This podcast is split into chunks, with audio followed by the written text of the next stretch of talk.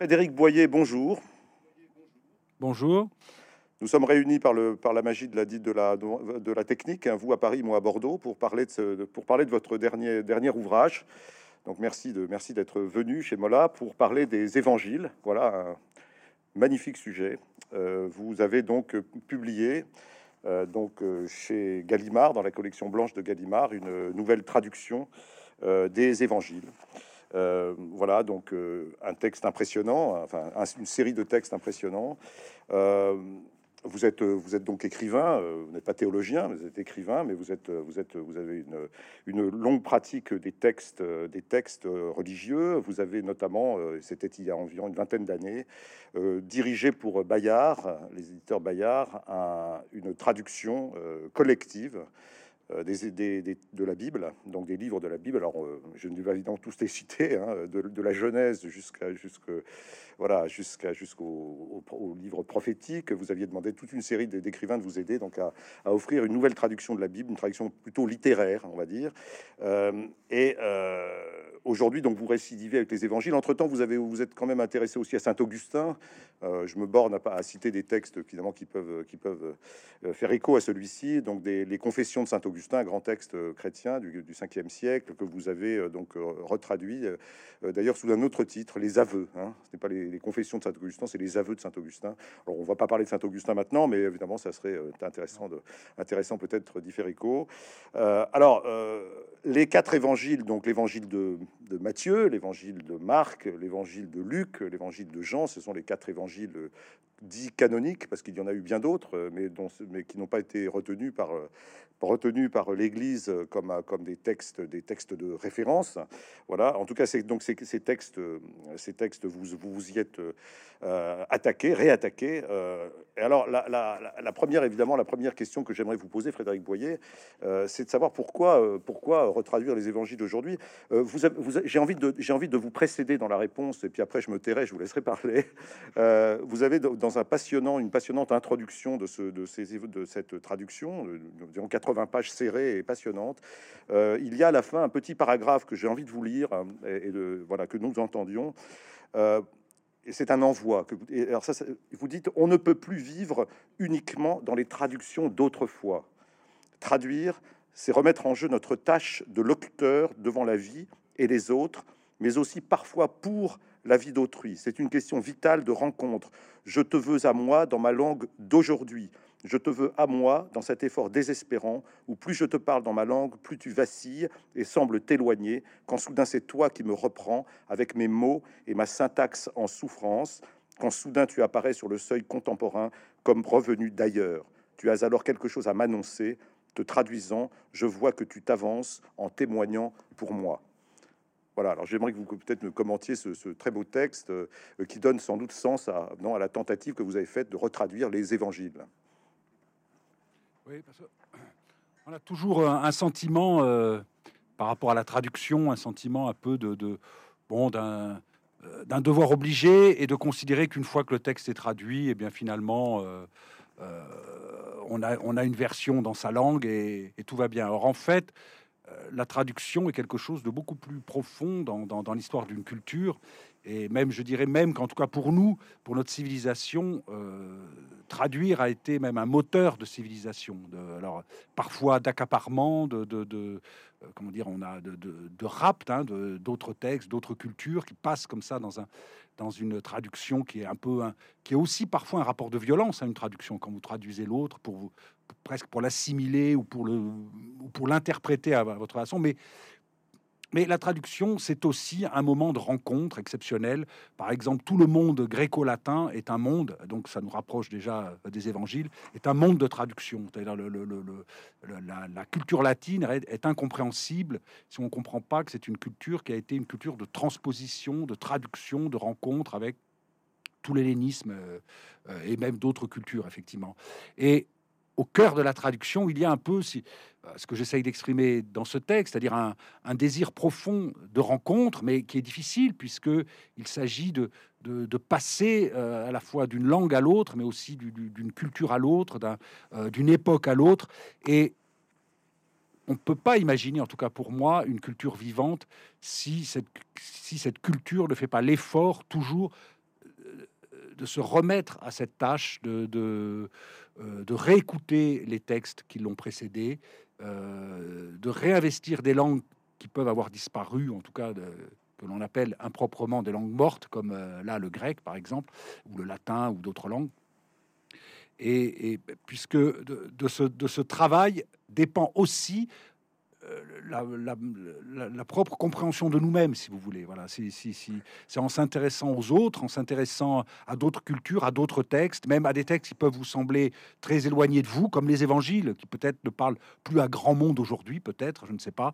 Mais en vous réintéressant à ces textes, euh, vous allez faire entendre quelque chose, euh, peut-être une parole que, que vous avez oubliée ou que vous ne connaissez pas, que vous ne soupçonniez pas. Voilà. Alors, toute, la, toute la difficulté, évidemment, c'est d'abord d'affronter ces textes, ces textes qui font partie de notre, du, fondement même de notre culture, donc ils sont très impressionnants en eux-mêmes. Euh, la difficulté aussi, c'est que le Jésus dont il est question, qui est le personnage central des évangiles, était, un, donc un, jeune rabbin galiléen donc du premier siècle, qui, dont la langue commune était l'araméen, mais qui, qui, qui, comprenait aussi l'hébreu, puisqu'il était un maître de sagesse, hein, qu'il avait la compréhension et la connaissance des textes, des textes, des textes du judaïsme. Mais euh, ces ces quatre évangiles, pour autant qu'on sache, ont été écrits en grec. Euh, peut-être pas l'un d'entre eux, je crois celui de Matthieu, euh, a peut-être été euh, traduit en grec, mais en tout cas les autres ont été écrits donc après la mort du Christ, donc dans la langue qu'on appelait la koiné à l'époque, c'est-à-dire un grec véhiculaire, un peu comme serait peut-être notre globish anglais aujourd'hui, espèce de langue mondiale. C'était en tout cas la langue du, monde méditerranéen, ce grec, et donc, donc pour que ces textes aient une, postérité, donc une diffusion, il, était important que, ces témoignages soient, retranscrits en grec. Euh, et ensuite, euh, ces textes nous sont parvenus, euh, non pas en grec, mais d'abord par le latin, par Saint Jérôme, et puis ensuite traduits dans les langues vernaculaires de l'Occident et du reste du monde. Et donc, donc il, y a, il y a comme ça plusieurs filtres qui nous séparent de la langue originelle. Alors vous, vous êtes revenu, vous êtes un helléniste, fin, fin helléniste, d'ailleurs vous le montrez dans votre, voilà, dans votre traduction, vous, vous, vous allez vraiment à la source du grec. quelle, quelle a été la difficulté pour vous? Est-ce que c'était est -ce que c'était le, est-ce que c'était de, réaccéder à la, au texte grec lui-même et, à sa subtilité, ou est-ce que c'était de passer à travers tous ces filtres dont je viens de parler? Ah c'est une, belle question. C'est effectivement la, la, première difficulté, en fait, face à des textes comme cela, c'est de, c'est de passer à travers les filtres, comme, euh, comme vous dites, de ne pas rester euh, un peu euh, accroché à, à, une réception qui, a, qui, a des, qui, est, qui est déjà là, pour des tas de raisons, parce que chaque réception est déjà une compréhension en soi, et donc si l'on veut revenir à quelque chose, si on, veut, si on veut, revenir à une parole un peu première, mais surtout si on veut même euh, faire cette expérience soi-même, c'est-à-dire redécouvrir un peu le texte pour soi d'une certaine façon, eh bien, effectivement, il faut essayer de passer à travers ces filtres. Euh, il faut essayer un peu d'oublier ce qui nous a précédé, même si c'est compliqué, et, de, se poser quelques questions. Moi, c'est finalement assez simple aussi. J'ai voulu euh, traiter ces textes d'abord, avant tout, comme des textes littéraires. Voilà. Je, je, donc je me suis pas. donc j'ai cherché effectivement d'abord euh, à écouter euh, la langue, euh, la voix de ces textes dans ce grec effectivement dit de la koiné, comme, comme vous avez dit. Bon, qui est en même temps euh, un état du grec intéressant. Hein. C'est pas simplement. Euh, c'est vrai que c'est euh, le comparer au globish, bon, c'est juste, mais la, la, fonction de cette langue à l'époque avait une fonction aussi culturelle éminente. C'était pas simplement une langue. Non, ce que je, ce que je voulais dire, c'est que ce n'est pas, ce n'est pas le grec de, Platon ou de le grec de. c'est pas le grec, le grec de Sophocle, voilà. De Platon, e, effectivement. C'est un grec, c'est ce que j'essaye d'expliquer un peu aussi, c'est un grec de la diaspora, en tout cas pour les milieux juifs dans lesquels dans lequel euh, vont naître ces textes. C'est un grec d'exil, c'est un grec de diaspora, c'est un grec qui est ouvert effectivement aux autres cultures, aux autres langues. Donc, donc du coup, c'est déjà, un, déjà une langue de traduction, euh, ce grec dans lequel ont été écrits euh, les quatre évangiles. Bon, et même quand vous lisez le texte euh, des évangiles, des quatre évangiles d'ailleurs, vous entendez la traduction, puisque souvent vous avez dit euh, que Jésus était, un rabbi. Comment le sait-on? Mais parce que les évangiles eux-mêmes disent qu'il c'est un rabbi en employant le mot hébreu ou le mot araméen. Et donc, en, donnant un signal pour dire qu'effectivement, ces textes écrits en grec sont des textes qui travaillent sur l'exil, sur la traduction euh, d'un milieu, effectivement, qui était le milieu euh, hébraïque et araméen euh, du, du, judaïsme de l'époque en Judée-Galilée. Mais en même temps, c'est un milieu qui était en quelque sorte sous influence très large de ce qu'on appelle la diaspora, c'est-à-dire de toutes ces grandes communautés juives qui vivaient en terre étrangère, en langue étrangère, que ce soit en Égypte, en Perse, en Grèce, etc. Et c'est ce milieu-là qui va faire naître le christianisme, hein, d'ailleurs. Hein. c'est ce milieu de diaspora euh, qui va faire naître le christianisme. Donc ces textes sont au cœur, comme ça, d'un enjeu de traduction, euh, de rencontre culturelle, en quelque sorte, et de passage. Voilà. C'est ce qui rend ces textes, je trouve, moi, très émouvants et très importants, puisque ils naissent dans une culture qui est la culture hébraïque, euh, la culture d'Israël, euh, qui était déjà fortement, euh, comment dire, d'une certaine façon traumatisée, hein, puisqu'on est dans un, ce sont, on est dans une période de crise, hein, de crise intense, hein, de crise. Voilà, c'est une période de crise intense pour le, pour le judaïsme de l'époque qui dure déjà, qui dure déjà depuis presque 200, 300 ans. Euh, c'est un judaïsme qui est divisé, qui est éclaté, qui a été soumis à de nombreuses dominations, la domination perse, la domination grecque et la, euh, la domination romaine. Euh, et ce judaïsme s'interroge. On est dans une grande attente messianique et un mouvement apocalyptique qui d'ailleurs divise les différents courants. Et c'est ce qui rend passionnant ces textes, puisqu'ils sont en quelque sorte, c'est les premiers textes qu'on a, et c'est peut-être les seuls que l'on ait véritablement, qui sont témoins de, cette crise à la fois spirituelle, culturelle, euh, euh, historique, comme ça, euh, de ce monde-là, et qui est non seulement le monde, donc le monde d'Israël, ce, monde hébraïque qui est un petit monde en fait à l'époque, hein, mais en même temps de tout ce monde de la diaspora et qui va connaître des soubresauts très importants. Et c'est dans ce monde-là, de l'exil de ces communautés juives que va naître, euh, en lien avec d'autres peuples et d'autres cultures et d'autres langues, que naîtra ce qu'on appellera le christianisme. On est, il faut rappeler qu'on donc ça, oui, il faut rappeler que donc le, le, temple, le temple de Jérusalem a déjà été détruit euh, plusieurs siècles auparavant. Il, a été détruit, il, va, il, va être restauré. Il a été restauré. Il sera détruit une nouvelle fois, donc euh, une quarantaine, une quarantaine d'années après la mort du Christ. Donc le, peuple juif est là dans, dans, une, dans une période de, comme vous l'avez dit, de, de, crise, de doute, euh, d'interrogation qui sont qui sont d'ordre d'ordre presque métaphysique. et alors, alors, alors donc on a parlé de la langue grecque qui est, la, qui est cette langue véhiculaire, mais la Judée, la Galilée sont aussi sous domination euh, romaine, donc euh, on peut supposer aussi que le latin circule. Enfin bon, voilà. Donc c'est un espèce de voilà de mélange. Il y a un mélange de vraiment de culture, de langue très intéressant.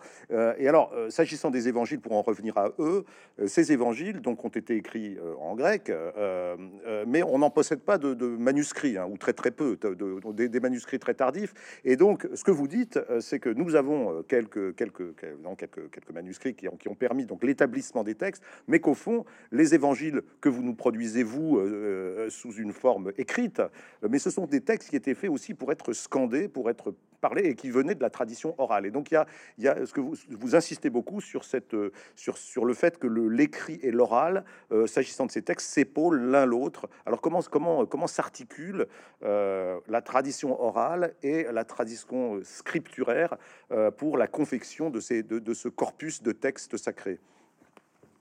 D'abord, c'est une chose qu'on a un peu qu'on a oublié nous. Voilà, euh, on a progressivement on a établi une distinction extrêmement euh, sévère, d'une certaine façon, entre l'oralité et l'écrit, au, point même que ces, ces, deux ces deux traditions finalement se sont se, sont disjointes en quelque sorte pour nous hein, euh, aujourd'hui.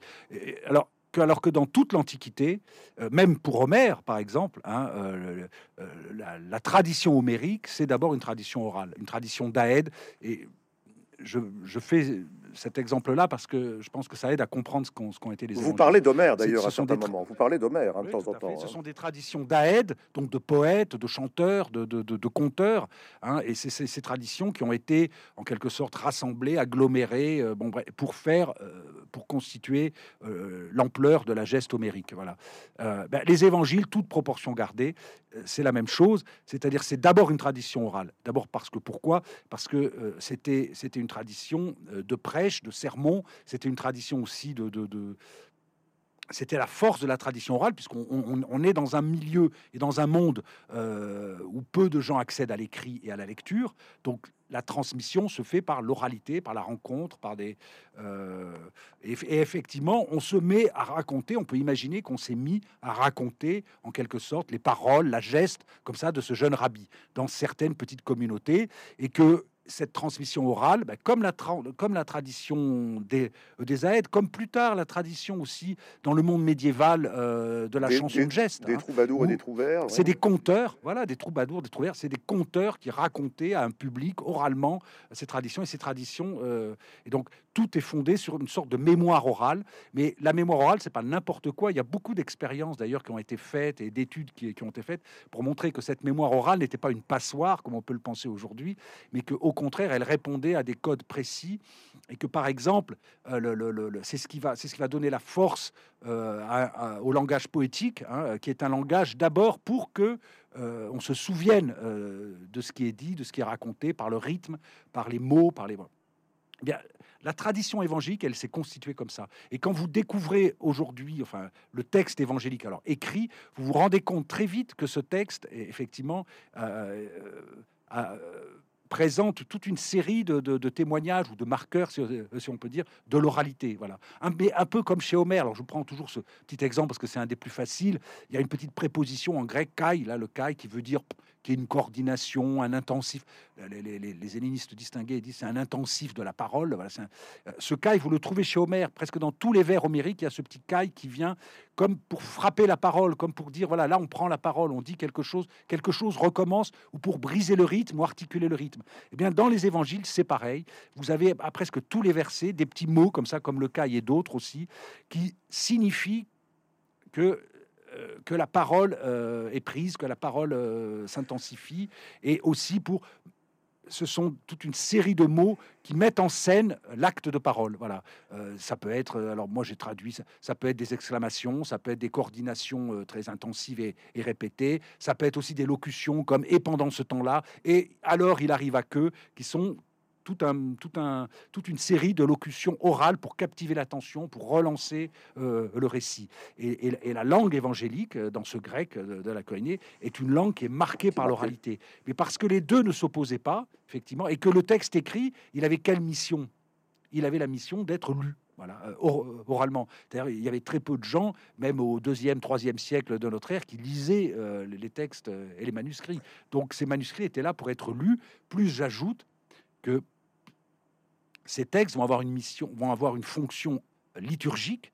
Et la liturgie, c'est aussi l'oralité, c'est-à-dire à ce moment où, euh, lors d'un lors rite, lors d'une réunion, lors d'une assemblée, on prononce les paroles, on prononce euh, euh, les rites. Donc cette, cette littérature est marquée par l'oralité, et finalement le but de ces textes était de restituer en quelque sorte la force orale de, de ces récits puisque, et j'en finis avec ça, euh, le, le, en tout cas c'est ce qui m'a frappé, c'est ce que j'ai voulu souligner le mieux possible, c'est que ces textes sont écrits pour agir. Hein, il y, a, il, y a, aussi une, une, euh, quelque chose de très beau, de très fort d'ailleurs de, de, dans ces textes. Que, euh, ces, ces, ces, ces, textes sont là pour, pour rendre à l'action, si vous voulez, pour rendre à l'action. Alors on va, on va raconter non, euh, non, on, va, on, va, on va évoquer ce côté un peu euh, perform, disons performatif hein, de, la langue de l'évangile. Euh, mais, vous avez prononcé vous-même le mot, le mot littéraire. Hein. vous avez dit que ma traduction, elle est littéraire. Alors, il faut, je crois qu'il ne faut, pas se, il faut pas se tromper là. C'est pas parce que vous faites une traduction littéraire que vous ne faites pas une traduction qui, qui, serait, oh, ah, qui serait, je dirais, pas, pas horrible aux, oreilles des, croyants qui, qui, pour qui, qui se font une certaine idée des évangiles en disant, en disant Frédéric Boyer a voulu faire de des évangiles, euh, un poème, quelque chose de, détaché finalement de, de, notre credo, etc. Donc je crois que là, il faut pas se tromper. C'est pas tellement de ça dont il s'agit. Euh, on a, vous avez, vous avez dit euh, à l'instant que vous aviez, vous insistiez sur la, sur la, sur la, la scansion, sur la, sur le côté oral hein, de, ces, de ces textes. on, j'ai envie de vous dire, quand on lit la Bible de Jérusalem, enfin les traductions habituelles des évangiles, on a plutôt affaire à de la prose. là, on a plutôt affaire à de la prosodie, de la, de la poésie presque. c'est-à-dire que vous, donc, avec des paragraphes, avec des paragraphes, des vers, presque des versets, avec des, une scansion. Euh, donc, on a, on a vraiment l'impression que euh, vous avez voulu rendre d'abord à ces textes leur, leur, leur, rythme originel, leur un peu leur, leur sève, euh, et, essayer de rendre l'impression qu'ils faisaient sur leurs auditeurs. donc, est-ce que j'ai résumé un petit peu votre, votre, votre intention? Tout à fait. Tout à fait. C'est-à-dire que quand je dis littéraire, c'est au sens, c'est pas au sens d'une belle langue ou d'une belle littérature entre guillemets, mais, c'est au sens que ces textes ont un statut littéraire et ils mettent en, ils mettent en œuvre des formes littéraires assez, assez précises. Alors il y a, y, a, tout cet aspect euh, de l'oralité, mais aussi ce qui est important, c'est de faire, de faire entendre et de montrer dans, dans, le texte les, les, les, différents genres euh, qui sont euh, en quelque sorte euh, répertoriés et usés dans le texte évangélique. On, a, on connaît les paraboles, mais la parabole, c'était c'était un, genre entre guillemets littéraire précis dans ce monde assez ancien, d'ailleurs qui appartient à l'Orient ancien, mais dans, dans tout l'enseignement juif hébraïque euh, justement des écritures, la parabole était un outil littéraire extrêmement précis, c'est-à-dire des, des, contes, des histoires, des fables très brèves euh, qui parlaient de choses euh, réalistes, concrètes que les gens pouvaient, pouvaient comprendre. On est dans, on est dans la culture agraire, on est dans la culture agraire de la, de la Palestine du 1er siècle, avec des, donc toutes les images qui s'attachent au monde rural et donc à des expériences vécues. C'était une forme de poésie, c'était une forme de poésie populaire qui pouvait voilà. Donc il y a ça, mais il y a aussi on, a on a on a aussi tout, tout, le milieu littéraire, là aussi, de l'enseignement et de l'interprétation des écritures, qui répondait à des choses précises. C'était un jeu, presque un jeu, entre guillemets, mais c'était quand même un jeu euh, rhétorique extrêmement euh, profond, où effectivement, il fallait, à partir de, de, de, de citations, d'extraits des, euh, des écritures, bâtir un discours, bâtir une réponse, et surtout, c'était, alors, pour employer un mot un peu savant, mais c'était toute une herméneutique, effectivement, de l'interprétation euh, des textes, adaptés à la vie des uns et des autres et aux questions qu'on se posait. Par exemple, lors de la discussion de, euh, du, euh, du, du, Shabbat, est-ce que est-ce qu'on peut agir quand même pendant le Shabbat? Est-ce qu'il y a des choses qu'on peut faire? Et, et, bien, cette discussion, c'est pas Jésus qui l'a inventé, ce sont pas les évangiles qui ont inventé ça, mais ça fait partie d'un trésor qui est le trésor de la discussion des Écritures par cette tradition hébraïque, juive, de, la, de la lecture biblique et de la lecture de la Torah plus exactement. Et les évangiles, il faut insister, sont les premiers textes écrits qui nous restituent ce genre euh, de, de, de, forme littéraire.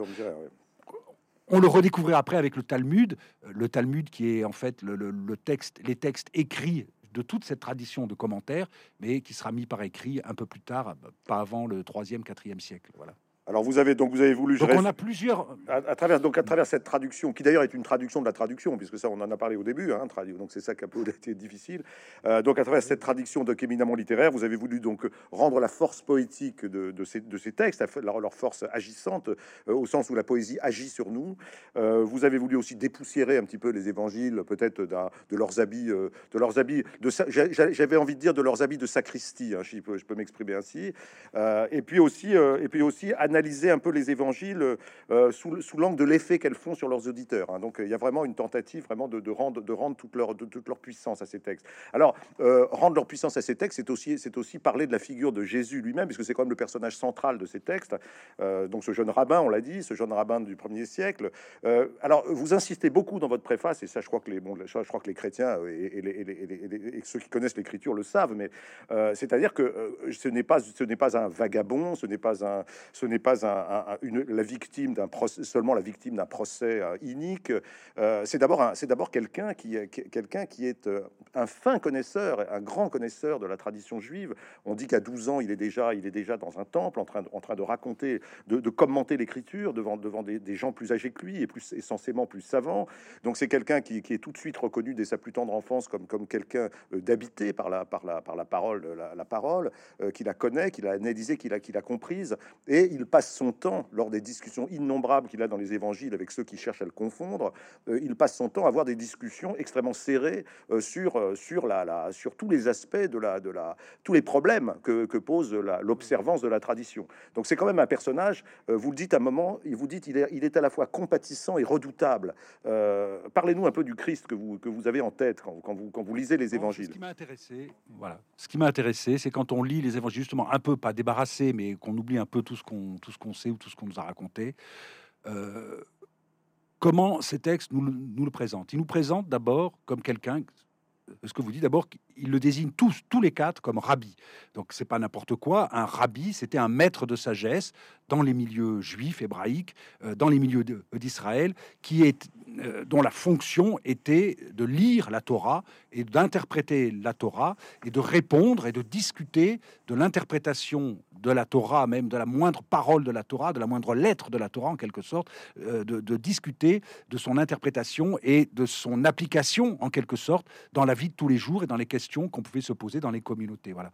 C'est exactement ce que racontent les évangiles. Alors, ils ne racontent pas que ça, mais Jésus est présenté. Alors, alors évidemment, donc ça, fait oublier un peu le personnage romantico euh, exalté là, effectivement, de vagabond sur les dans les chemins de Galilée et de Judée. ouais, le discours euh, sur la montagne. Le, hmm. Voilà en fait, en fait, les évangiles nous le présentent. Il n'arrête pas de. Il est invité dans toutes les synagogues de Judée et de Galilée. Il est même invité au temple, euh, ce qui n'est pas rien, pour commenter. Et en fait, on le reçoit pour qu'il explique euh, son point de vue. Il est invité comme rabbi. Euh, il est invité par les plus hautes autorités du temple. Euh, par, le grand prêtre, par les, par, les, grands chefs des, euh, des, pharisiens. Donc les évangiles nous le représentent. C'est une simple lecture littéraire, là, pour le coup. C'est comme quand vous lisez un, texte, vous vous dites, qu'est-ce qui se passe dans ce texte? Ben, Il se passe que les évangiles sont rythmés par ces discussions, par cet enseignement d'un Jésus, et vous l'avez dit, effectivement, qui est présenté du coup par ces textes comme euh, un, moi, ça m'a fait penser euh, à la littérature acidique du 19e siècle, hein, qui en fait euh, est rythmée par, par des portraits euh, de grands rabbins dans les petites communautés de tous les pays de l'Est, et on raconte ce que sera, on, raconte la sagesse de ce rabbin, les, histoires, les légendes autour de ce rabbin. Ben, c'est ça les évangiles aussi. Euh, donc on, dit euh, d'abord sa naissance devient légendaire chez Matthieu et Luc. Euh, comme vous le dites, on dit tout petit déjà, il savait tout et il enseignait dans le temple au plus grand rabbin. Bon, et, et ensuite son enseignement devient une forme effectivement euh, de, sagesse qui va, euh, qui va s'imposer au point d'ailleurs effectivement donc de, euh, de créer de la jalousie, de créer une interrogation, une discussion qui est pour moi le reflet des discussions qu'il devait y avoir parmi euh, les milieux juifs à l'époque. Hein. C'est-à-dire que euh, Jésus n'était sûrement pas le seul rabbin. Euh, et il faut essayer d'oublier d'abord le, le, destin tragique de, de, ce jeune rabbin, mais il faut dire que ce que ce qu'on entend quand on lit tous ces textes, on entend le climat de discussion, peut-être de conflit, effectivement. en tout cas, il y avait, il y avait, il y avait une intense vie, vie de vie, euh, si vous voulez, de, interprétative, mais qui était quelque chose de pas seulement intellectuel ni, euh, ni spirituel, mais vital euh, finalement pour savoir comment on pouvait encore vivre avec la Torah dans le monde dans lequel on vivait, qui était un monde de plus en plus difficile, violent et incertain. Voilà. Et ce jeune rabbi vient et apparaît comme un maître de sagesse qui et tout le monde veut l'écouter. Alors après on raconte, il y a une espèce d'exagération effectivement, une emphase où tout d'un coup, non seulement il est dans les synagogue, mais il est aussi sur les rivages, sur les montagnes, dans les villes, tout le monde l'accompagne, etc. Bon, mais donc ça en fait une sorte de il y a une héroïsation de ce jeune rabbin euh, dans, les, euh, dans les évangiles. Et effectivement, il n'est pas du tout sous. On a dit parfois que c'était un juif marginal, pour d'autres raisons aussi. Mais dans les évangiles, rien ne permet de dire qu'il était marginal. Franchement, il était au euh, contraire. C'est bon. Vous, vous, vous, le présentez donc comme un jeune rabbin, donc un, jeune rabbin, mais parmi d'autres, euh, c'est un rabbin guérisseur aussi. Il y a d'innombrables scènes dans les évangiles où il guérit des, des, personnes possédées, des, des, personnes malades, euh, des grabataires. Bon, il y a, mais à l'époque, ce n'était pas si rare. Il y avait d'autres, d'autres, il y avait d'autres, il y avait d'autres, d'autres, d'autres guérisseurs Qui, qui, circulaient dans la, dans la Galilée. Donc, il se distinguait pas forcément sous cet angle-là. Est-ce que alors, est-ce qu'il, ce qui le distingue et qui a fait qu'il a eu une fortune que d'autres n'ont pas eu, une fortune fabuleuse, il faut le dire, n'est-ce pas parce que capable de parler au temple de Jérusalem, il est, il est aussi capable, et là il faut lire cette fabuleuse, cette fabuleuse scène du puits de Jacob où il rencontre la Samaritaine, et là, cette capacité qu'il a à parler à tous, c'est-à-dire, c'est-à-dire à parler à la fois aux plus grands, aux plus savants, et puis parler à la femme, à la femme adultère, euh, la femme adultère, à la femme qui lui offre de l'eau au puits, et donc qui a cette, il a cette espèce de dimension universelle euh, d'un homme, d'un homme capable, voilà, de, qui, à travers cette, universalité du, du, langage porté à tous, euh, évidemment reflète peut-être quelque chose de l'attente messianique du peuple juif.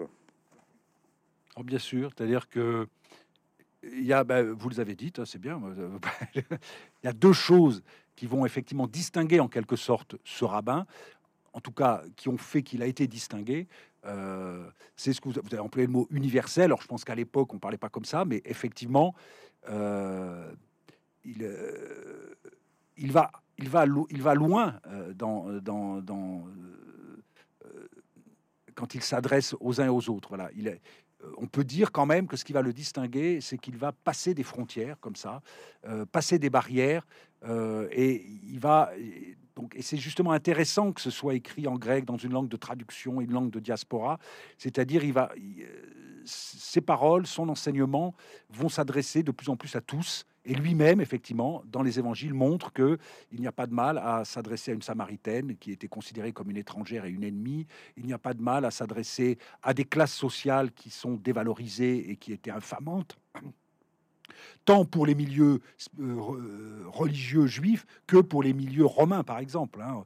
Euh, on, ne parlait pas aux femmes comme on parlait aux hommes. Les enfants n'étaient pas considérés comme des personnes libres au sens. Hein. Alors, je parle, on ne parle pas des prostituées ou des soldats aussi, ou des, ou des mendiants ou des malades. Hein. Les, les, les, les, malades étaient répudiés. Étaient, voilà. Bon, donc, et les lépreux. ce monde évangélique et les lépreux, par exemple. Ce monde évangélique, ce peuple, euh, ce peuple de tout, de tous ces, ces, catégories sociales euh, et, religieuses qui sont, euh, qui sont soit bannies, soit, soit répudiées. Et alors ça, c'est une différence effectivement. En tout cas, c'est quelque chose qu'il porte très haut et qui a été retenu de façon massive. Et donc, il va engager quelque chose où la parole, la parole de la Torah, va se confronter à une, en quelque sorte, à, à une réception beaucoup plus universelle, effectivement. Et l'autre chose, c'est la question messianique. Alors qui est très étrange, qui est très belle d'ailleurs dans les évangiles et qui est très étrange parce que euh, lui-même euh, essaye d'esquiver euh, à chaque fois la question, la célèbre question qui es-tu? Jésus répond et toi, que dis-tu que je suis? Voilà. Bon, lui-même semble ne jamais vouloir répondre et même devant le, grand prêtre et devant Pilate au moment de son procès, il, il esquivera. En tout cas, il répondra. C'est toi qui l'as dit. C'est toi qui l'as dit ironique. Voilà. Il, donc, et, la question messianique va être effectivement euh, quelque chose qui va, qui va faire que ce personnage aura le destin euh, qu'on a connu, en tout cas dans, dans, euh, les siècles qui vont suivre. Mais la question messianique devait être une, était une, une, question brûlante dans tous les dans tous les textes du Talmud qui parlent du messianisme, on peut entendre ce qui se passe dans les évangiles aussi. Hein. C'est-à-dire que oui, le Messie viendra, oui, le Messie, peut-être même que le Messie est là, mais on ne le reconnaît pas. Et c'est ça qui est très beau dans, le, dans, les textes évangéliques, hein, c'est que on va insister sur le fait que, en quelque sorte, c'est paradoxal. Hein, euh, il est reconnu Messie parce que personne ne, l'a reconnu. Enfin voilà, c'est, euh, il, est, il est Messie parce que personne ne l'attendait. Voilà, celui qui vient et celui qui n'était pas attendu. Les évangiles, d'un point de vue dramatique, mettent ça en scène. Hein, voilà. Enfin, c'est ça. Alors, euh, c'est une question, c'est une question très très très subtile d'une certaine façon, puisque vous avez parlé vous-même du climat d'attente messianique euh, qui est, qui est celle qui, est celle de l'époque du Christ, mais qui dure depuis déjà longtemps. Euh, on peut prendre par exemple les, textes d'Isaïe que, d'ailleurs le Christ connaît par cœur, et, les évangiles d'une certaine d'une certaine façon réitèrent réitèrent des textes beaucoup plus anciens, les textes d'Isaïe qui sont déjà des textes dans lesquels on peut on on peut percevoir l'aventure même de, ce, cet homme fait Dieu. Donc, donc on est là dans une, tradition très très forte. mais le Christ, le Christ, donc, c'est celui que celui qu'on attendait et celui qu'on n'attendait pas. C'est un peu ça le paradoxe. Et là, vous citez Pascal, vous citez, vous citez notre grand Pascal national, qui dans un des textes donc du XVIIe siècle explique explique explique qu'au fond, ce qui fait la particularité de ce, de ce Messie-là, c'est que il était attendu, mais pas, mais il n'est pas venu avec l'éclat attendu. Euh, et alors ça, c'est quel... l'éclat attendu. Alors là, vous parlez de ça parce que ça, ça, ça vous frappe beaucoup. Cette... Vous dites que Pascal a tout compris. Pourquoi est-ce que Pascal a tout compris? Bah, non, mais parce qu'il a résumé comme ça dans, dans, dans, euh, dans ses phrases. Il n'est pas venu dans l'éclat attendu, et c'est ce qui fait tout le drame de la passion et tout le drame euh, de, de ce que sera le, le, christianisme. Et, et, je crois que c'est une voilà, et, et, que effectivement, je pense que c'est une c'est un c'était un lecteur. Euh, extrêmement vif de, cette, de, cette, de ces textes-là. Et vous dites, dites, est fulgurant, vous dites que c'est fulgurant même. Hein bah oui, bah oui, parce que c'est tout est là. Voilà, il n'est pas venu dans l'éclat attendu. Vous avez raison. C'était déjà, on pouvait le lire déjà dans euh, dans le ce qu'on appelle le, deuxième Isaïe, enfin euh, dans les textes du prophète Isaïe, où effectivement Isaïe met en scène à un moment donné, le texte d'Isaïe met en scène à un moment donné un Messie souffrant, et, euh, et le texte dit euh, d'Isaïe déclare qu'effectivement, vous ne pouvez pas reconnaître le Messie, puisque finalement, il viendra comme un malade, il viendra porter vos propres maux, vos propres péchés, vos propres souffrances. Ce sera un petit arbre rabougri, tout sec, vous ne le reconnaîtrez pas. Voilà. Et alors, il faut, c'est déjà, déjà, le, récit, déjà le récit de la naissance du Christ, hein, bien sûr. Hein. Voilà. Ce n'est pas toute la tradition messianique, justement, et c'est bien le problème. C'est-à-dire c'est c'est une des, une des pistes, en quelque sorte, messianiques. Voilà. Et c'est cette piste-là que, euh, que, euh, que, que, les évangiles vont mettre en scène dans une sorte de dramaturgie extrêmement euh, puissante euh, avec ce personnage qu'est Jésus, effectivement. Ce, oui, pardon. Non, il y a plein de textes dans les évangiles qui mettent en scène hein, ce fait qu'il que si c'est lui, il n'est pas reconnu, effectivement. Hein, donc, c'est et que ceux qui le reconnaissent, d'abord paradoxalement, ceux qui le reconnaissent sont d'abord les démons.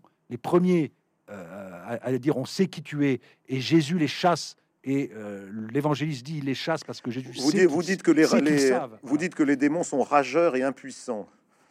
Voilà, ils sont rageurs, impuissants face à lui, mais finalement, et c'est très fort même d'un point de vue dramaturgique, hein, c'est le mal d'abord qui reconnaît Jésus comme Messie. Voilà.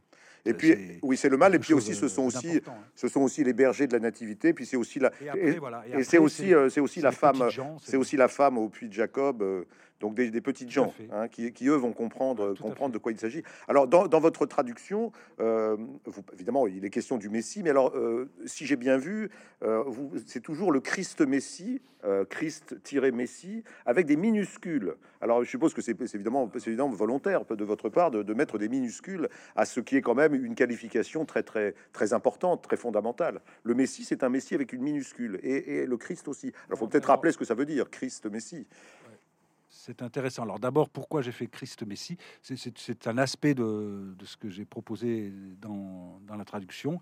Il y a certains termes, vous voulez, euh, dont je pense que, alors, euh, à propos des filtres dont vous parliez au début de la, de on a eu tellement de filtres sur ces termes qu'on sait plus ce que ça veut dire. Alors euh, le, grec Christos, qui a donné Christ en français, traduit Meshia en hébreu. Alors Meshia, qu'est-ce que c'est? C'est celui qui est oint, c'est-à-dire c'est la figure royale qui reçoit l'onction pour être roi, etc.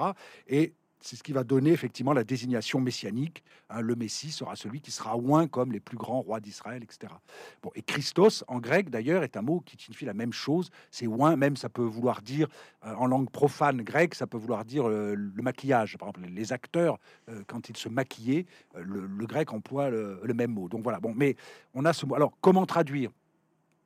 D'abord, les évangiles, de temps en temps, disent en grec Christos, disent, euh, pardon, citent le mot hébreu Meshia et disent qui, qui signifie Christos. Donc, donc moi, j'ai voulu pour ces mots mettre, enfin, une, faire une double traduction pour faire entendre les choses. Donc, lorsque je tombais en grec sur le mot Christos, je traduisais Christ, Messie. Voilà. Pour, euh, voilà, pour, faire Si je traduis que Christ, je pense que ça dit plus grand chose, enfin, et que les, la plupart des lecteurs comprennent immédiatement cette image du Christ, euh, voilà, le personnage, euh, comment dire, de la chrétienté, voilà. Mais finalement, on n'en est pas là avec, avec les évangiles, en tout cas avec, les textes. Donc il fallait comprendre, il fallait faire entendre. Si je traduis que Messie, je trouvais que c'était dommage parce qu'on oubliait effectivement ce mot Christ qui va devenir si important. Donc j'ai traduit les deux. Par exemple, diabolos, j'ai fait la même chose, c'est diable, mais qui sait ce que ça veut dire diable En fait, et le mot diable même peut prêter à beaucoup de confusion. Jésus là ne rencontre pas le diable au sens où euh, on nous parlait du diable au, au catéchisme. Jésus rencontre une, figure très importante de toute la tradition hébraïque et même du Moyen-Orient et, de l'Orient ancien, euh, rencontre l'opposant qui, va, qui va semer la division, qui est là, c'est presque une figure juridique, quelqu'un qui vient pour vous éprouver, pour dire non mais euh, voilà, moi je vais vous, je vais vous faire on dit d'ailleurs, on dit d'ailleurs, je me fais, euh, je me fais l'avocat, je me fais l'avocat du diable en français. On dit, on a cette expression. exactement. Et, alors d'ailleurs, d'ailleurs, il y a des mots pour dire le diable. On l'appelle souvent l'adversaire. Alors l'adversaire, c'est ça, c'est l'adversaire, on l'a, Satanas. Le et on l'appelle le diviseur aussi, le diviseur, hein, celui qui voilà. le diable, c'est le diviseur parce que ça vient d'un mot grec diabolos qui signifie division effectivement. Satanas, c'est un mot ancien euh, de l'Orient ancien et qui signifie euh, euh, s'opposer, donc c'est l'adversaire. Et c'est d'ailleurs et le Satanas, c'était l'ange devant la cour céleste qui était, en gros, c'était le procureur général hein, qui, venait. Voilà, vous, vous étiez convoqué de, devant la cour céleste. Il y avait des anges. il y avait un ange qui était chargé de dire, de dire tout le mal qu'on pouvait penser de vous. Voilà. Donc, donc c'est pour ça que j'ai dit, voilà. Donc je traduis Satan, l'adversaire, le diable, le diviseur. Voilà, pour que les gens entendent à la lecture aussi euh, quelque chose et, et qu'on sorte un peu des représentations convenues ou un peu figées des, euh, des, choses, y a, au texte. Il y a une autre qualification. Il y a une autre qualification du diable que j'aime beaucoup. On, l'appelle le prince de ce monde. Et, euh, et, donc le prince. mais ça dit bien ce qu'on est en train de, on est en train de dire aussi. Quand, qui dit prince de ce monde dit que dit que Jésus évidemment de lui est, est, un peu un homme en procès qui vient qui vient qui vient révéler l'existence de, de cette de cette de cette royauté du mal dans le monde et qui vient la dénoncer, qui vient, qui vient la révéler. Donc euh, il y, a là quelque chose d'extrêmement fort en fait, hein. et, en même temps d'extrêmement cohérent avec, la, avec le personnage du Christ, qui est à la fois quelqu'un de très faible et de très fort, hein, qui est à la fois. Euh, d'ailleurs, d'ailleurs, l'évangile de Marc qui a été qui a été écrit pour les Romains, euh, c'était pas très simple évidemment de s'adresser aux Romains à l'époque en leur présentant l'histoire d'un petit rabbin qui a été crucifié et, et, d'expliquer aux Romains que c'était qu'il était beaucoup plus fort que l'empereur, que l'empereur lui-même et, ses légions. Donc c'est quand même c'est quand même ce, ce mélange de d'extrême puissance et d'extrême faiblesse qui, euh, que, vous, que vous essayez aussi de montrer dans votre traduction. Oui, tout à fait. Avec, alors après, puisqu'on en est là, la, la, la, la, grande question de ces textes, parce que euh, c'est euh, donc ce qu'on va appeler la passion, c'est-à-dire le procès. Donc effectivement, il va être condamné, il va être des choses assez, assez complexes hein, qui, qui, se jouent là. Et puis sa mort, sa mise à mort et l'après-mort. Voilà. Et ça, les quatre textes en parlent. On peut dire que les quatre textes, les quatre évangiles, se rassemblent en quelque sorte euh, autour de ce moment, de ce moment euh, euh, terrible de la condamnation, la mise à mort et de l'après-mort. Voilà. Quelque chose va se passer après la mort de ce, de ce rabbi, et c'est aussi ça qui va déclencher quelque chose de singulier, voilà, puisque le message ne sera plus simplement l'enseignement, mais le message sera de dire, ben voilà, cet enseignement a conduit à ça, et, euh, voilà, et quelque chose se poursuit après, après la mort. D'ailleurs, les, alors vous avez parlé du, des évangiles et de leur, de leur, de leur confluence un peu. Donc, on, fait, on rappelle quand même qu'il y a trois évangiles qu'on appelle les synoptiques, euh, c'est-à-dire c'est-à-dire que quand vous les, c'est-à-dire Matthieu, Marc et Luc, quand vous les mettez côte à côte ou l'un par-dessus l'autre, euh, vous vous apercevez qu'ils disent, euh, qu'ils racontent gros, grosso modo la même histoire avec des variantes.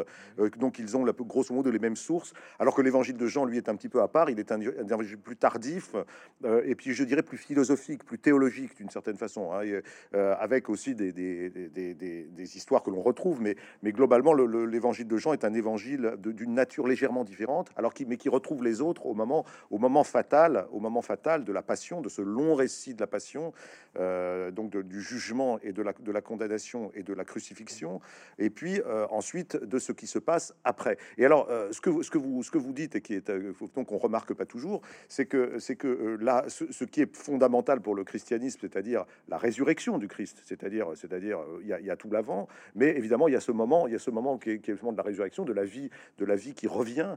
Euh, et là, ce n'est pas raconté. C'est-à-dire que c'est-à-dire qu'aucun des évangiles ne raconte la résurrection. Il raconte ce qui se passe avant, il raconte ce qui se passe après, et puis il y a cette espèce de trou noir, j'ai envie, de dire, euh, qui est ouvert à l'imagination, qui est ouvert, qui est ouvert à l'interprétation.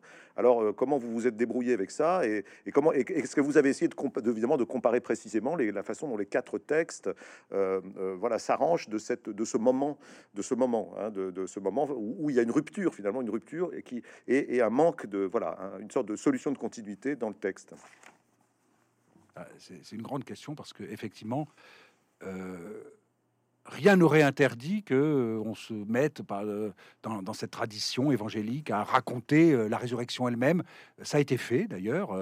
D'abord, dans toute la tradition antique, on raconte, on raconte des descentes au pays des morts, on raconte Aîné qui descend et qui ressort, Orphée, et puis beaucoup d'autres. et, dans les évangiles apocryphes, on a des récits de la résurrection elle-même. Euh, le Christ qui sort du tombeau et on le décrit, etc. Donc, mais là, cette tradition-là de ces quatre textes, effectivement, qui a été réunis, qui ont été réunis, euh, il n'y a pas de, on ne raconte pas parce que c'est l'irracontable, euh, précisément, de ce qui s'est passé, effectivement, à ce moment de la mort et après la mort. On raconte une chose simplement, c'est le tombeau vide. Donc, on raconte le vide, on raconte l'absence, on ne raconte pas la mort on ne raconte pas le, la résurrection. On passe, directement, de, on passe directement de, la, de la, du tombeau, du tombeau euh, de Joseph d'Arimathie qui dépose, le, qui dépose le, corps du Christ au tombeau dans ses bandelettes, et puis au moment où un ange resplendissant donc se trouve devant une pierre roulée, et puis euh, et accueille les femmes euh, affolées qui viennent, qui viennent voir le Christ. Moi, en traduisant ces textes, c'est-à-dire ce qu'on appelle le, devant le tombeau vide, je me suis rendu compte d'une chose, c'est que le langage qui était employé, les mots qui étaient employés, relevaient euh, de la transe chamanique. C'est-à-dire, c'est des, euh, il y, a, le verbe, il y a, le mot extase euh, en grec qui, est le même que le, voilà, extasis, qui est le même que nous. Et il y a, et on décrit la terre qui tremble, on décrit des sources lumineuses très très violentes, et on décrit surtout des personnages qui tombent, qui sont frappés de sommeil, qui sont frappés. Les, les, soldats s'endorment, les, les des apparitions lumineuses arrivent, et on est dans le vocabulaire de la transe sacrée, de la transe euh, religieuse, et, ce sont donc les femmes au tombeau qui sont frappées de stupeur, c'est très très le vocabulaire grec est très fort à ce moment-là. Hein. donc euh, ça parle de stupeur, d'extase, de, de, de, On vous dit à elles sont, elles sont stupéfaites de frayeur, ou c'est ça, stupéfaites de frayeur. Elles sont à la fois ce qui est le propre effectivement de la transe, c'est-à-dire vous êtes à la fois effrayé et stupéfait et ravi, dans une espèce de ravissement, et vous avez des visions, et ces visions vous font communiquer avec, avec, euh, avec la mort. Hein. C'est le propre de la transe, c'est de passer. Voilà. Et donc, il y a ce, ce, qui est décrit en quelque sorte, c'est une transe qui vous fait passer de la mort à la vie en quelque sorte pour, euh, pour aller vite. Et ça, les quatre évangiles le font, ce qui est assez beau. Et à chaque fois, ce sont des femmes d'ailleurs aussi, ça a un sens. Hein. C'est elles qui reçoivent d'abord cette, euh, ce message-là et qui le portent comme dans, dans, cet état de, de, de, transe forte. Et ce qui explique d'ailleurs qu'au début, personne ne les croit. Les compagnons euh, de Jésus, quand elles viennent les voir, leur première réaction est de, ne pas les croire. Mais et ensuite, effectivement, tout tient sur la, tout va tenir sur simplement la parole de l'après. Et j'ajoute, et je termine là-dessus, c'est que, les, les, quatre textes racontent aussi la même chose, c'est que ce qui est dit à ces femmes et à ces hommes qui viennent constater le vide du tombeau, le message de ce récit, c'est de leur dire ne restez pas devant la mort ou devant l'absence, mais retournez à la vie. Les disciples d'Emmaüs, on leur dit retournez à Jérusalem. Pourquoi vous fuyez? Retournez d'où vous venez, parce que c'est là que ça se passe. Euh, euh, dans Marc, c'est ben, euh, ne restez pas là, allez, allez, allez parler aux autres. Et donc, c'est ce mouvement, effectivement, qui est, qui est important. Et c'est ce qui fait que ces récits sont aussi s'inscrivent dans la grande tradition littéraire des récits de deuil.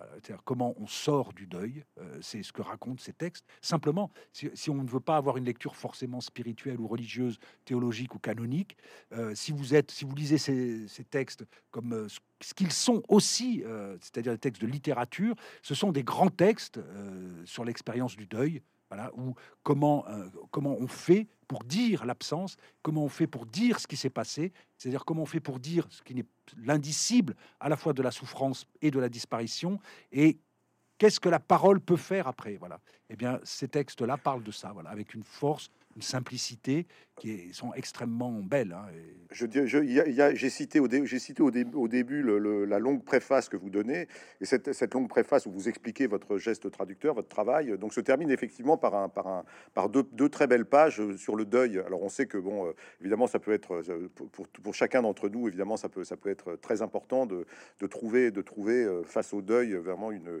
une explication et une, une voie, une voie pour en sortir. C'est votre cas, mais c'est le cas de, c'est le cas de, de tant d'autres qui, qui se retrouvent devant, devant une, devant une, devant une, voilà, l'absence d'un être cher, devant et, et, et donc obligé donc de, de finalement de, ressentir, de réfléchir, de passer, de passer le cap. Et alors précisément, les évangiles nous offrent vraiment un chemin.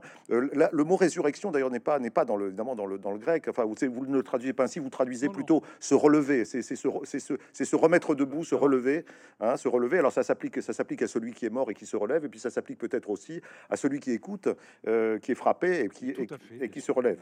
Donc euh, euh, comment Exactement, bien sûr. Elles sont très belles ces pages que vous, les pages de la fin de votre préface, elles sont vraiment très belles. Euh, on sent vraiment que, on sent vraiment que là, euh, comment dirais-je, il y a, il y a dans les évangiles une source vive, une eau vive, comme disait le, Christ, mais une eau vive, une, eau vive pour nous aider finalement à, à, nous aider non, non seulement à, vivre, mais à revivre. Hein. tout à fait. Bah, il y aurait beaucoup de choses à dire parce que ça touche aussi la question messianique, c'est-à-dire voilà comment on peut expliquer qu'un Messie soit mort? Voilà, c'était quelque chose, c'était une énigme, c'était un paradoxe. Si le Messie vient, on nous raconte après qu'il meurt, donc euh, donc ça va pas. Donc il faut et donc euh, c'est aussi cette souffrance-là qui est aussi un deuil, euh, un deuil. Alors je vais dire un deuil presque théologique, quoi, de dire est-ce qu'il est qu'il faut faire le deuil du Messie puisque le puisque le Messie a été crucifié? Donc c'est une question très profonde qui probablement agitait ces communautés qui ont cru en cet homme et en sa parole, et tout d'un coup assistent à la mort de, cet homme. Donc comment faire? Comment expliquer ça? Donc c'est une parole à la fois très humaine, très puissante, et en même temps c'est un abîme théologique en quelque sorte, puisque euh, le, Messie arrive et il disparaît. Donc on nous dit il reviendra, bon d'accord, mais, euh, euh, on sait que progressivement on va comprendre qu'il reviendra pas de sitôt, et et, donc la parole qui se, qui se construit là-dessus est une parole très émouvante, très forte, très puissante, très énigmatique quand même, hein, puisque effectivement, elle va. En fait, l'idée est que effectivement, euh, en racontant que l'autre s'est relevé de la mort, il faut entendre, c'est exactement ce que, ce que vous disiez, que ceux qui racontent ça se relèvent eux-mêmes euh, de la, de, la, de, la, souffrance et se relèvent eux-mêmes de la question impossible à traiter. Que, euh, où est l'autre Où est passé l'autre Où il est? Voilà. Donc c'est, euh, moi je trouve que vraiment on n'a pas, on n'a pas souvent insisté là-dessus parce que D'abord, la réception de ces textes a été très religieuse et spirituelle, ce qui est, ce qui est normal. Hein. Donc, on, on insistait sur, le, sur la lecture de la résurrection, effectivement.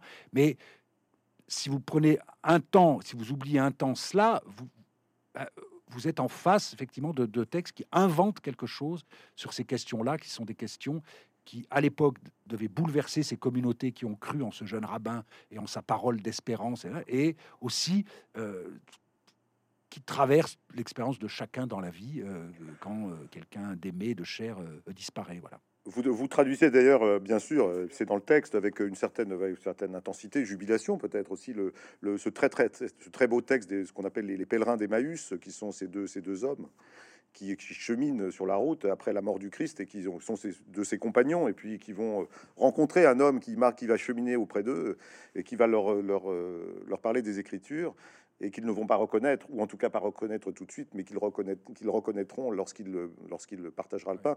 Bon, et alors là, on a, on a, on a, on a vraiment une situation humaine extrêmement, extrêmement forte dans laquelle, au fond, euh, des, les yeux, nos yeux se dessinent, nos yeux s'ouvrent, euh, parce qu'une présence, une présence très puissante s'est approchée de nous euh, et, et nous, nous, révèle une autre dimension de notre vie. alors, on peut appeler ça, on peut appeler ça l'éternité, on peut appeler ça l'au-delà, on peut appeler ça comme on veut, mais euh, finalement, le Christ est là, euh, il est présent, et euh, ces deux hommes, finalement, sont bouleversés. Donc c'est un texte, je crois un, texte très important. Oui, c'est un texte très important, c'est un très beau texte. Donc effectivement, c'est une façon de raconter l'après, effectivement. Donc on va raconter ces deux, disciple qui fuit Jérusalem. Il fuit Jérusalem pourquoi? Parce que on peut imaginer qu'après la crucifixion du Christ, euh, euh, ses, disciples étaient pourchassés aussi. Et puis la souffrance et la douleur font qu'on a envie de partir, qu'on a envie de, quitter ça. Et sur le chemin, il se passe cette chose, cette rencontre avec un inconnu. Et cet inconnu se fait reconnaître à eux, en quelque sorte, avec deux choses. D'abord, il lit les Écritures. Et en lisant les Écritures, ils vont comprendre que, qu'effectivement, euh, euh, ils sont pas avec n'importe qui. Hein, ils sont oui. voilà, et, et, ils partagent le pain, effectivement. Et c'est c'est les deux c'est les deux actions en quelque sorte qui vont devenir les deux grands actes liturgiques, même hein. le partage du pain, l'Eucharistie, mais aussi la lecture, la lecture. Et en fait, c'est aussi dire que c'est dans l'interprétation, en quelque sorte, dans la lecture et euh, dans l'intelligence à la fois des Écritures et de la vie et du partage que euh, que cette absence est, dépassée et que cette absence devient une présence en quelque sorte. Voilà, c'est ce, s'il y a un mystère de la résurrection, sans trop vouloir faire de, euh, ça se passe à ce niveau-là. Voilà, ça se passe à ce niveau-là. C'est comment faire de l'absence une force de présence. Voilà, c'est ce que racontent les évangiles à la fin. Alors j'ai envie de j'ai encore deux questions à vous poser. Euh, on, s'achemine un peu vers le, la fin, mais quand même, c'est très riche, c'est extrêmement riche. On pourrait en parler longtemps. Euh, donc il y, a, toutes sortes de questions qui se posent évidemment à la lecture des évangiles. Vous avez, on a la, nature même du Messie, donc vous avez un peu répondu. Euh, il y a aussi, il aussi, bon, qu'est-ce que ça signifie être sauvé? Qu'est-ce que, qu'est-ce que, qui est le Sauveur et que signifie être sauvé? Et puis aussi peut-être une question qui m'a beaucoup intéressé, c'est-à-dire la, la foi. La foi, c'est un mot qui peut parfois faire peur. vous avez la foi, vous n'avez pas la foi. Bon, en fait, vous, vous revenez au mot de confiance. Euh, qu'est-ce que ça veut dire Qu'est-ce que ça veut dire avoir confiance? Comment est-ce qu'on peut faire confiance? Et au fond, les évangiles, vous les trouvez très intéressants parce qu'au fond, euh, ce sont des textes qui nous aident à, faire confiance parce qu'ils nous, ils, sont capables de nous révéler que la confiance, elle est déjà en nous. C'est-à-dire qu'il y, a déjà en nous une force qui, est, une force de, qui, nous rend capable de, faire confiance et qui est une force de vie. Et c'est plus important que de, que, de euh, on, donne sa confiance au fond parce que cette confiance, on l'a, déjà en soi et, c'est quelqu'un qui nous la révèle. Au fond, c'est un changement de perspective très intéressant, non? Euh, Franchement, effectivement, quand on lit euh, ces, textes où régulièrement quelqu'un vient et est sauvé et guéri par, par Jésus, il y a cette chose très étrange, c'est qu'à chaque fois, euh, ce Jésus, ce jeune rabbin répond, mais finalement, c'est pas moi qui t'ai sauvé, euh, c'est la confiance, littéralement le grec, c'est la confiance qui est en toi, euh, t'a sauvé, t'a libéré. Alors c'est souvent traduit ta, ta, foi, ta, foi t'a sauvé, mais en fait... Alors, c'est pas faux, bien sûr, de traduire ta, foi t'a sauvé, mais moi, j'ai j'ai voulu dire, voilà, alors moi je traduis en disant la confiance qui vient de toi t'a sauvé. Pourquoi bah, Pour insister, alors c'est un peu littéral, même un peu lourd, on peut dire, mais c'est pour insister sur une chose, c'est que la foi, c'est pas un objet qu'on a, qu'on n'a pas, euh, euh, à laquelle on adhère, on n'adhère pas, euh, c'est pas un programme de, de, je sais pas quoi. dans, dans, ces textes-là, c'est quelque chose de très puissant, de très humain, même de très physique. Hein.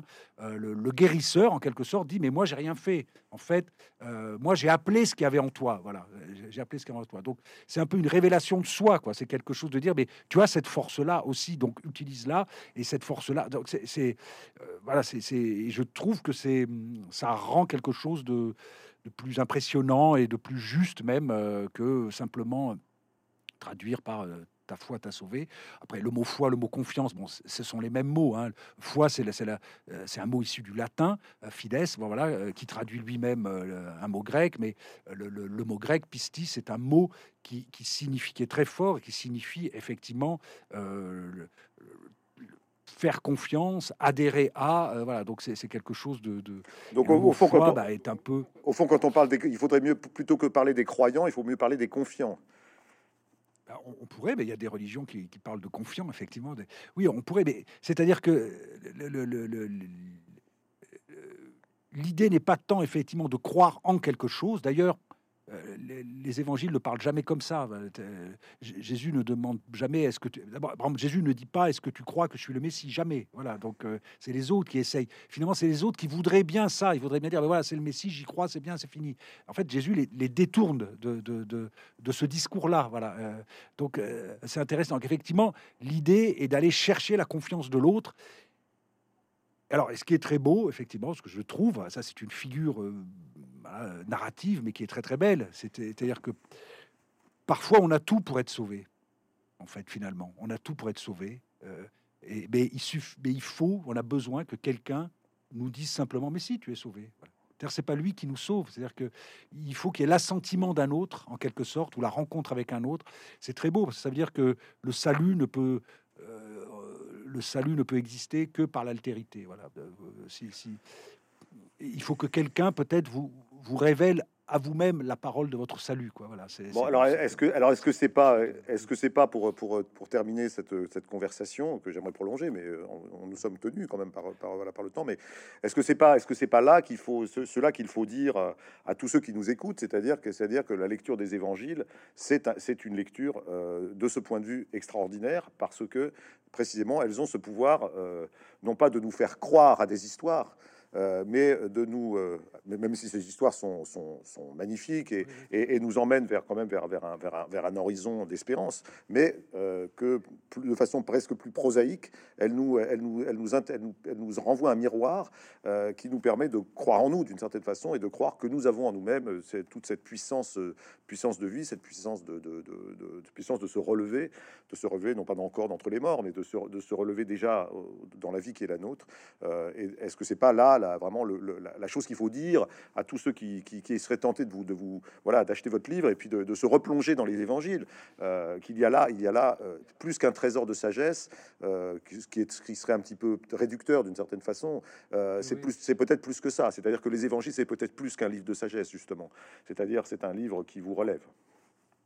En ce sens, oui, parce que même, on vient au début de la conversation, c'est un, ce sont des livres qui ont été écrits pour effectivement, euh, avec l'idée d'une d'une euh, d'une force performative, c'est-à-dire que et l'idée c'est euh, si vous lisez les évangiles, bah, quelque chose doit se passer et qui effectivement qui touche à, cette question. Ce, jeune rabbin n'impose rien jamais. Ce jeune rabbin interroge toujours l'autre. et, donc, je pense que lire ça aujourd'hui, on a, on a tout d'un coup le, témoignage d'une force humaine et d'une lucidité sur l'humanité qui est extrêmement belle. Alors après, on, en fait un dieu, on n'en fait pas un dieu, ça, mais ce sont d'autres questions euh, qui, sont importantes. Mais, mais la, découvrir ces textes aujourd'hui, c'est une sorte de littérature euh, euh, presque efficace et qui vise à casser un peu les moules dans lesquels, euh, dans lesquels on vit, les moules avec lesquels on parle, les moules avec lesquels on, pense croire, ne pas croire, avoir, avoir confiance, ne, pas confiance. Et euh, tout ça, effectivement, avec un imaginaire narratif extrêmement, euh, extrêmement vivant, voilà, poétique.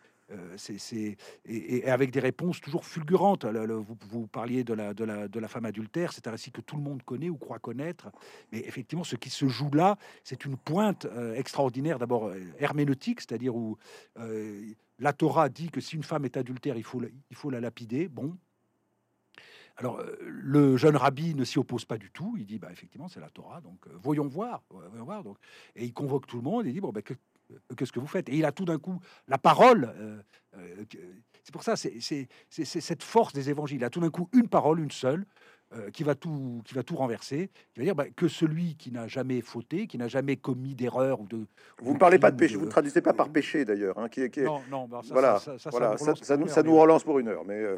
Que quelqu'un qui n'a pas fait d'erreur, de faux pas ou de jette la première pierre. Voilà. et tout d'un coup, bah, et alors, et alors, le texte est extraordinaire parce que le texte dit euh, euh, ils, ils, commencèrent à partir en, commençant par les plus vieux. Que, voilà, les plus vieux commencent à partir. force du récit. Force du récit. C'est une image, c'est la force imagée du, du récit. Et, ce, qu'il dit à la femme, ce qu'il dit à la femme est, essentiel. C'est-à-dire, je ne suis pas venu, je ne suis pas venu pour te condamner. Hein. Va et ne va et ne, et ne C'est-à-dire que lui aussi reconnaît le, ce jeune rabbi. Il dit moi non plus je ne t'ai pas euh, C'est-à-dire que en, se mettant du côté des pêcheurs, finalement. Moi, non plus, je t'ai pas jeté de pierre. Voilà.